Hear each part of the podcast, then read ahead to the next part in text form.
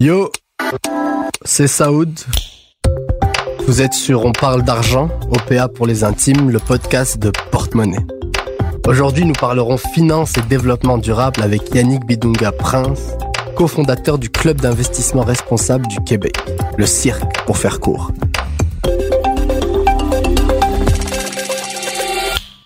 L'époque où le monde nous semblait un puits infini de ressources naturelles, de richesses minérales dans lequel une biosphère inépuisable nous offrait gracieusement ses fruits, son gaz, ses vaches et son pétrole est révolue. Il nous faudrait aujourd'hui 1,6 planètes pour continuer à produire et consommer comme nous le faisons chaque année. Si le monde entier vivait comme les Américains, il nous faudrait près de 5 planètes, mais force est de constater qu'on n'en a qu'une. Le réchauffement climatique, la pollution de notre air, de nos terres et de nos eaux, la destruction des écosystèmes pour l'assouvissement de logiques marchandes constituent une urgence pour le monde entier. Face à cela, des acteurs du monde économique, politique, universitaire, associatif disent avoir réalisé l'importance de cette question et sont ressortis il y a bien des années avec le concept de développement durable. Pour eux, il est possible de concilier la croissance économique qui nous fait tous vivre avec le respect de la Terre. Il serait même possible d'utiliser la concurrence, le marché et la bourse pour faire pression sur les entreprises et les consommateurs et les obliger à considérer leur environnement. Starbucks retire les pailles en plastique, tous les bâtiments d'Apple fonctionnent à l'énergie renouvelable, Nike développe une ligne de produits soutenables et plein d'autres grandes entreprises s'investissent dans les mesures écologiques. S'ajoute à cela la montée de nouvelles industries vertes, bio-électriques qui prospèrent sur le marché mondial. Bref, les puissants de ce monde semblent agir pour le préserver. Mais cette conscience écologique pourrait-elle finalement n'être qu'une diversion, une stratégie marketing pour conserver au final les choses telles qu'elles ont toujours été? On en parle avec Yannick. Yannick, salut. Bonjour. T'as bien aimé euh, ma petite intro? Oui, ça m'a plu et ça ça m'a euh, fait penser à toutes sortes de choses qu'on aura la chance d'aborder euh, aujourd'hui ensemble, ce qui me fait extrêmement plaisir. Parfait, mais d'abord présente-toi. Qu'est-ce que tu fais euh, dans la vie euh? Ben alors euh, moi, ben moi, je suis au fond président, fondateur du club d'investissement responsable du Québec. C'est un OSBL qui, au fond, consiste à regrouper des jeunes qui sont issus de plein de milieux différents, qui apprennent, au fond, à investir ensemble dans des compagnies qui leur ressemblent. Donc, euh, peut-être pour expliquer un peu le fonctionnement euh, brièvement, euh, les membres recommandent des titres. si le titre se qualifie, c'est-à-dire qu'il obtient un vote de, la majorité des membres, ben, à ce moment-là, ce qu'on fait, c'est que on a deux comités qui évaluent les compagnies, un comité finance, un comité responsabilité sociale. Et une fois que, au fond, l'entreprise en question a passé les deux tests, on achète le titre euh, et peut-être ce qui nous différencie aussi de l'ensemble des clubs d'investissement, c'est que euh, on redonne tous nos profits à des œuvres de charité, et ça à chaque deux ans. C'est quoi les critères justement pour que vous investissiez dans une action? Ben d'abord, euh, c'est une entreprise qui, euh, puis c'est important de le dire parce que souvent on entend parler d'investissement responsable et tout de suite il y a le volet écolo euh, qui prend le dessus, c'est-à-dire que les gens ont l'impression qu'on sacrifie du rendement pour s'assurer au fond que les investissements qu'on effectue euh, soient responsables. C'est euh, pas du tout le cas. Il y a une évaluation qui est d'abord financière. Donc, c'est une évaluation qui ressemble à n'importe quelle évaluation qu'on va voir dans les firmes d'investissement. Et ben, une fois qu'on détermine un prix court, à ce moment-là, on achète le titre. Ce que j'ai peut-être omis de mentionner déjà à la base, c'est que avant même qu'on fasse l'analyse financière, évidemment, il y a l'analyse environnementale, l'analyse sociale et l'analyse de la gouvernance de l'entreprise euh, en, en, soi. Donc, euh, une fois que ce premier test est passé, c'est à ce moment-là qu'il y a l'analyse financière. Parfait. Est-ce que tu peux me décrire une des entreprises dans laquelle vous investissez, me dire pourquoi vous investissez dans cette entreprise? Ouais, bien sûr. Euh, ben, la première entreprise qui me vient à l'esprit, c'est le premier titre qu'on a acheté, donc euh, Savaria, qui est une entreprise qui se spécialise dans les produits qui facilitent au fond le déplacement des gens à mobilité réduite. Donc, je, donne un exemple comme ça. Ils ont des ascenseurs euh, qui, que, que, les gens sont en mesure d'installer chez eux, ce qui les permet de rester un peu plus longtemps et euh, de ne pas avoir à se déplacer dans des CHSLD. On en parle beaucoup en ce moment. Euh, c'est une entreprise aussi qui euh, crée des lifts qui permet justement aux gens à, mobilité réduite d'avoir accès à des autos. Donc ça, c'est un titre où il y avait vraiment les deux côtés. À première vue, c'est sûr qu'on n'est pas dans l'énergie renouvelable, par exemple. On est vraiment euh, dans un produit manufacturier mais qui, à notre avis, euh, bénéficie un peu à la société euh, dans son ensemble. Donc ça aussi, je pense que c'est relativement intéressant. Et d'un point de vue financier, ça avait beaucoup d'allure. Aujourd'hui, si on regarde la performance du titre, par exemple, on parle d'un retour qui est supérieur à 200 euh, en trois ans, un peu plus de trois ans, ce qui est quand même assez extraordinaire. Justement, combien vous investissez en bourse chaque année et puis combien vous faites de rendement justement? C'est quoi vos chiffres On parle d'investissement? Ben, en fait, ce qu'il faut comprendre, c'est que notre mode de financement en ce moment, c'est les cotisations des membres. Donc, pour être membre, euh, ça coûte 50 dollars par année. Donc, euh, on parle pas de cagnottes qui sont énormes. Nous, je pense que un des objectifs, c'était vraiment de faire la démonstration qu'il est possible d'investir de façon responsable et euh, de battre les indices boursiers.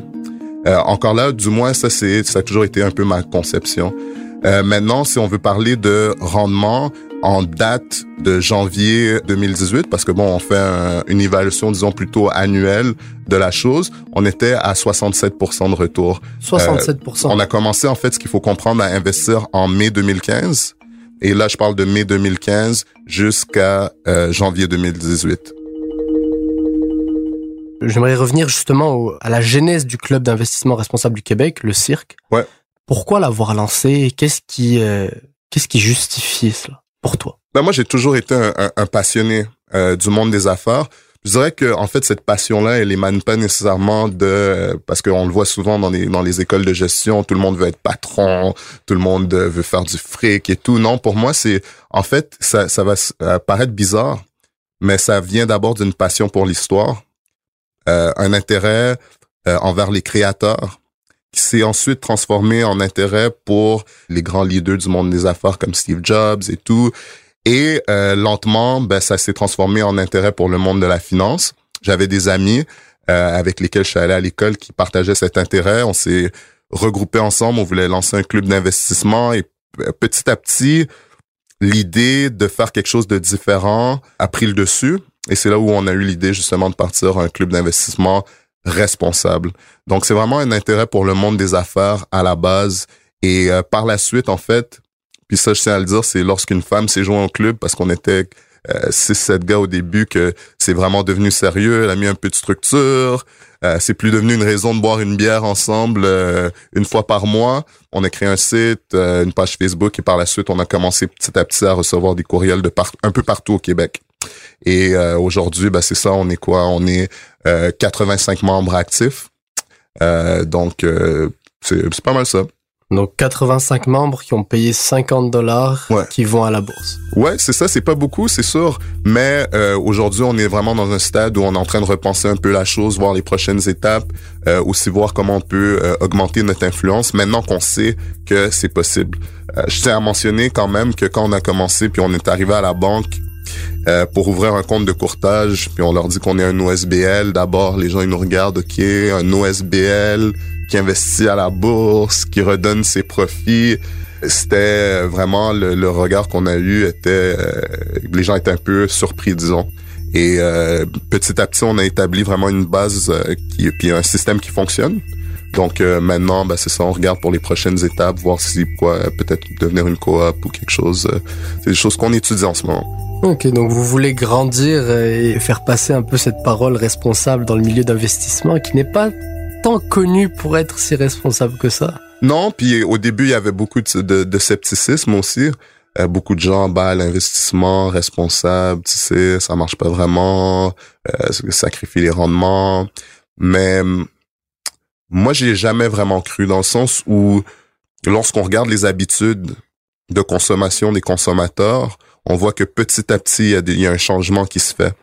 Ce changement-là, un jour, finit par avoir un impact financier, bon, en fait, sur les résultats financiers des, des, compagnies, c'est-à-dire que il y a des compagnies, par exemple, je lance un exemple comme ça, mais PFK. Bah, c'est sûr que ça va un petit peu moins bien en Amérique du Nord maintenant. Euh, à cause de ces habitudes de consommation qui ont changé. Euh, on a des compagnies comme Tesla. Tesla, oui, qui est dirigé par euh, le fameux Elon Musk, qui a aussi SpaceX et qui est allé fumer un joint pour parler d'une future expédition sur Mars chez Joe Rogan. dans laquelle on a déjà investi. Par le passé, on a vendu notre position ah, vous avez vendu Ouais, on a vendu notre position. je pourrais en parler euh, euh, davantage. En fait, c'est que euh, au niveau de la direction, on n'était pas, on n'était plus convaincus. pour nous, un PDG qui promet toutes sortes de choses, qui est incapable de tenir ses promesses, de livrer la marchandise, il a beau être un génie, mais à la fin de la journée, nous, on, en avait assez. Puis, en fait, ce qui est drôle, c'est qu'on a vendu pas mal avant tout ce qui se passe aujourd'hui. Donc, on est content d'avoir pris cette décision. Hein. Ok, donc vous avez vendu avant qu'il fume un bat euh, en plein podcast. Ouais, même si ça, je trouve que c'est un peu exagéré là. Hein, on s'entend. Euh, je veux dire, les gens, il les, y en a des PDG qui se qui se saoulent euh, tous les soirs et puis personne ne dit rien. Donc le Pas gars il touche. C'est ça. Ah, peut-être, c'est vrai. Le faire devant les médias. Peut-être. C'est c'est peut-être ça qui a posé problème aux investisseurs. Ben dans un état où c'est c'est partiellement légal aussi. On s'entend. Euh, puis je me semble que en Californie aujourd'hui, ben c'est ça, de fumer un joint, il y a rien de si spectaculaire que ça. Mais il faut dire que oui, la finance d'abord est un monde extrêmement conservateur, ça il faut le dire, qui a ses son système, sa façon de faire, sa façon d'être aussi. Euh, ben aujourd'hui, tu me vois, je suis là, ben, manteau de cuir, euh, des longs cheveux. Euh, c'est sûr que dans le monde de la finance, des fois, quand on tient des événements, euh, on me remarque tout de suite ouais, c'est ça. Je pense que ça explique un peu la, la réaction euh, un peu exagérée euh, du monde de la finance par rapport à, aux joints. On va rester dans le monde de la finance et euh, son conservatisme. Ouais. Il y a dix ans, Lehman Brothers s'est écroulé, on était en crise totale. Puis tu viens nous dire aujourd'hui que à travers ce monde de la finance là, on peut influer sur les entreprises. Ben, on peut influer sur les entreprises. Acheter une action, c'est quoi? À la base, une compagnie qui s'inscrit en bourse, elle est à la recherche de quoi? D'une certaine somme d'argent pour pouvoir financer au fond sa croissance. Donc, la personne qui aujourd'hui décide d'investir dans une compagnie, de donner son argent, de contribuer justement à la valeur de cette compagnie, à quelque part, elle euh, vient un peu euh, faire acte de support pour cette compagnie. Euh, peut-être un, bref exemple que je peux donner. Euh, on faisait des vérifications par rapport au portefeuille de ma conjointe qui est une vegan, qui a un mode de vie qui est relativement écolo. Euh, les choses qu'on a trouvées dans ces fonds mutuels, c'est extraordinaire. Il y avait China Petroleum, euh, des obligations russes. C'est-à-dire que pour quelqu'un qui est pour le droit des minorités, ben, se retrouve maintenant à ben, financer un système antidémocratique où euh, les, les, droits des citoyens sont bafoués euh, à tout bout de champ. Donc oui, je pense qu'à quelque part, les citoyens qui décident de se désinvestir d'un certain secteur, on le voit aujourd'hui, euh, par rapport aux universités, dont McGill, d'ailleurs qui est en train de où on a des étudiants en ce moment qui sont en train de lutter justement pour que l'école retire ses investissements dans le secteur pétrolier. Ben ça a une certaine incidence, je pense, et euh, ça fait une différence. D'ailleurs, il y a même des familles comme euh, le fonds des Rockefeller, une famille qui a fait fortune dans, dans, dans le pétrole, qui a décidé de, de retirer au fond son l'argent qu'elle avait euh, dans, dans le, le secteur pétrolier. Mais ça, ce que ça envoie comme message aussi, ça envoie un message aux autres actionnaires. C'est-à-dire qu'il y a un mouvement qui se crée. Est-ce que ça vaut vraiment la peine d'aller euh, à l'opposé de ce mouvement-là et de risquer euh, peut-être de, de, perdre de l'argent? Euh, donc oui, je pense qu'il y a une influence, d'autant plus que on est tous un peu actionnaires. Regarde la caisse de dépôt placement, par exemple. Regarde les différents fonds gérés par les grands syndicats. Euh, donc oui, euh, je pense que ça peut faire une différence et inciter les compagnies qui sont extrêmement soucieuses euh, de la façon dont ils sont perçus par le, le, monde de la finance, de, de faire les changements qui s'imposent. Je vois, mais je vais me faire l'avocat du diable comme d'habitude. Parfait ça. Les Rockefeller, c'est un bon exemple. Ouais. Peut-être que quittent le pétrole parce qu'ils se disent que c'est le bon moment et qu'il y a d'autres industries qui vont être encore plus profitables, comme la technologie, la haute technologie. Mais dans la haute technologie, il y a aussi des entreprises qui posent problème. Ouais. Et c'est ça. donc, donc c'est peut-être. Est-ce que le l'aspect responsable, l'aspect durable, tout ça, est-ce que c'est pas juste une mode euh, qui permet au milieu d'affaires d'avoir bonne conscience, puis de créer après de nouveaux marchés? On n'est pas dupe. Euh, on, on, le sait très bien. C'est-à-dire qu'il faut en même temps faire la part des choses. Dans, par exemple, aujourd'hui, je suis ici présent, je parle euh, en mon propre nom euh, et non pas nécessairement comme le porte-parole d'un groupe. Euh, mais je pense que les citoyens qui regardent, par exemple, je sais pas moi, un rapport de responsabilité sociale qui est effectué par la compagnie, est capable de se dire que, bah, évidemment, ils ont mis les faits qui les arrangeaient. Tu as mentionné euh, Apple en introduction. C'est sûr que si on scrute les activités de la compagnie, euh, les sous-traitants aussi, la façon dont, euh, les, sous-traitants se comportent, on va trouver des choses qui, vont à l'encontre des belles choses qu'ils ont accomplies. Maintenant, pour nous, au club, par exemple, on, on, a une analyse qui est quand même assez profonde et on a les outils pour justement aller faire la part des choses. Euh, le citoyen moyen, par exemple, à la maison, c'est vrai que c'est plus compliqué. Pour répondre un peu à ta question première, oui, c'est sûr qu'il y a des, il y a, c'est pas parfait. Euh, peut-être même au niveau des grandes entreprises. Pour ça que nous, ce qu'on fait, c'est qu'on regarde aussi les activités centrales de l'entreprise. C'est-à-dire le produit en soi, est-ce que ça mène à un certain progrès pour l'humanité? et non pas nécessairement la compagnie qui est en technologie qui fait des tablettes. Oui, c'est bien beau tout ça, mais je veux dire, des tablettes, est-ce que ça, ça, ça nous amène vraiment à une vie meilleure? C'est une question qu'on va avoir tendance à se poser aussi. Par rapport au futur de la finance, vous n'êtes pas les seuls à chercher des investissements plus responsables, à développer ce concept justement de développement durable. Mm-hmm. Est-ce qu'on pourrait changer le monde sans changer le système financier C'est possible. C'est impossible parce que aujourd'hui, le monde de la finance a certaines mainmises sur le monde politique c'est-à-dire qu'on l'a vu, par exemple, en France avec François Hollande qui s'était déclaré volontiers, euh, le, qui avait déclaré que la finance était son ennemi. Une fois arrivé au pouvoir, on a tous vu euh, ce qui s'est produit. Euh, c'est-à-dire que tout à coup, le, le Parti socialisme s'est mis à mettre de l'avant des politiques qui, encore une fois, favorisaient le monde de la finance. Et en fait, le problème, c'est une fois arrivé au pouvoir, par exemple, ces partis-là vont vouloir mettre en place des politiques euh, un autre exemple, c'est ici au Canada avec euh, Trudeau qui a voulu augmenter euh, les impôts. on a eu le monde des affaires qui ont déchiré leur chemise sur la place publique. le gouvernement a fini par reculer. Ce que ça démontre, c'est qu'il y a un certain chantage qui s'opère. C'est-à-dire qu'une fois le parti arrivé au pouvoir, on dit bah ah, si vous mettez en place cette politique, on va retirer des emplois ici puis on va les envoyer ailleurs. Ah, si vous mettez en place telle politique, on va retirer nos investissements.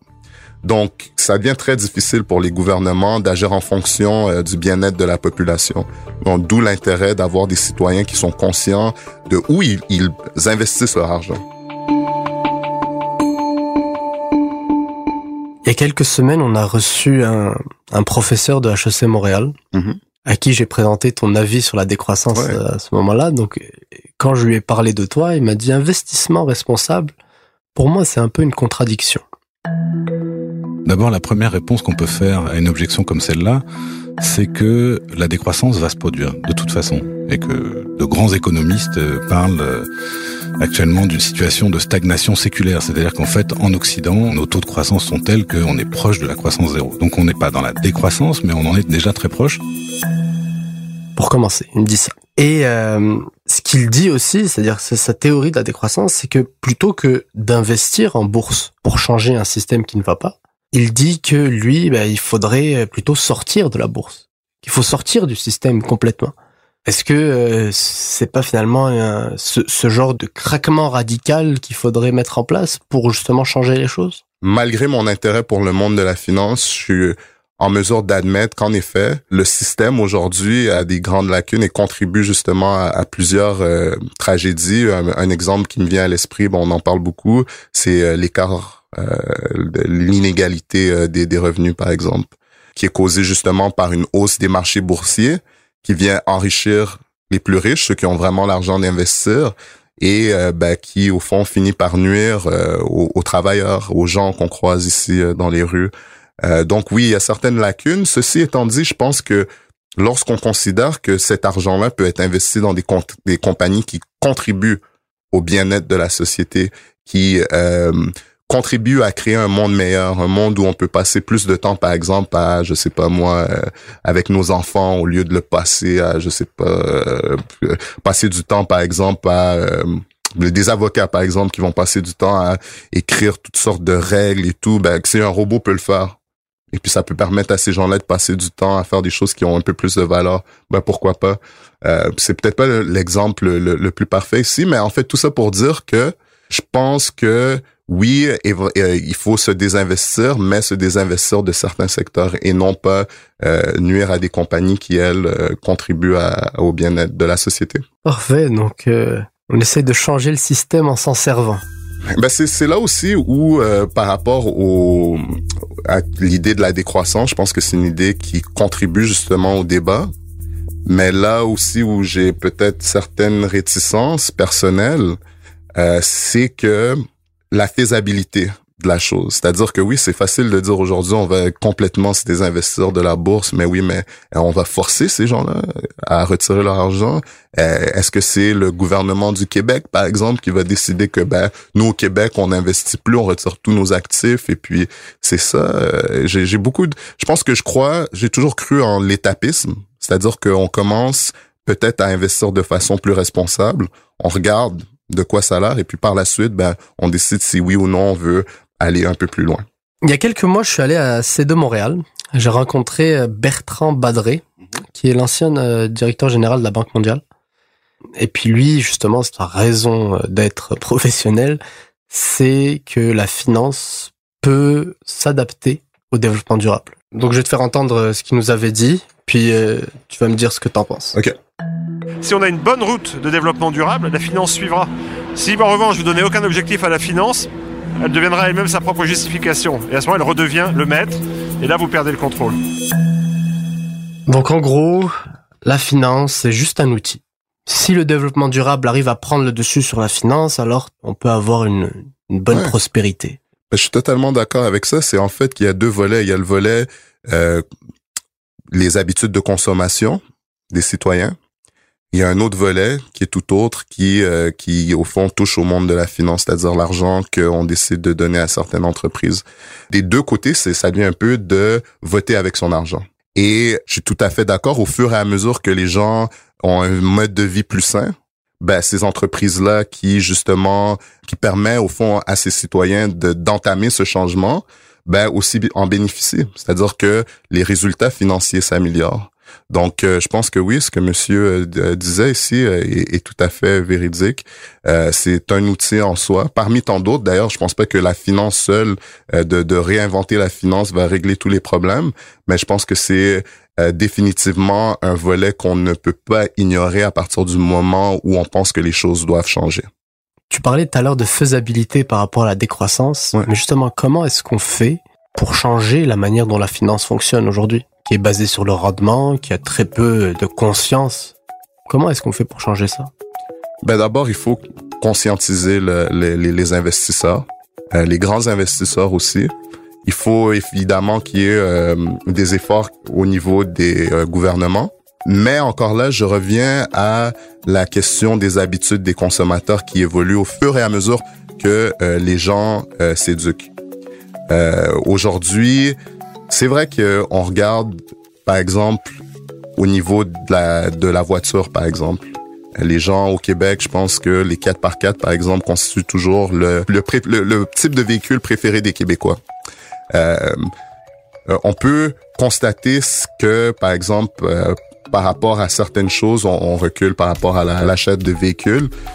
Mais en général, je pense que quand même, il y a, y a, des avancées extraordinaires. Euh, on a juste à regarder, par exemple, au niveau des, euh, de l'alimentation.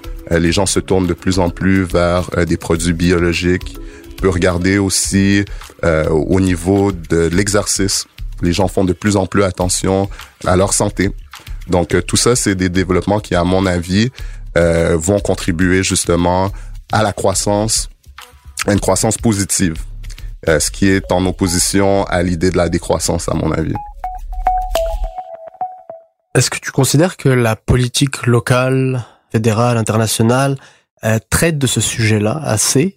Euh, On a vu que qu'en France, le, le, ministre de l'environnement a, a, démissionné récemment. En Nicolas Hulot. Ouais. Nicolas Hulot, il a en dénonçant les lobbies, en dénonçant l'absence de volonté du pouvoir français, qui pourtant est celui qui a qui, qui a fait signer la COP 21. Ouais, bah en fait c'est ça. Ben, je pense que malheureusement, en tout cas, et puis encore là, je parle à titre personnel, euh, il va falloir qu'il y ait de grandes réformes euh, politiques avant que euh, les gens qu'on porte au pouvoir soient en, en mesure de, de faire une réelle différence. Euh, j'en ai parlé un petit peu euh, précédemment. Aujourd'hui, euh, à partir du moment où on a un gouvernement qui est un peu trop ambitieux en matière sociale, ben on a le monde des affaires qui au fond lance l'alerte. Les gens disent que il va y avoir une récession que on va perdre des emplois qu'il faut être compétitif avec nos voisins. À quelque part sans réforme je pense que ça serait extrêmement difficile justement de pour le monde politique d'opérer de, réels changements.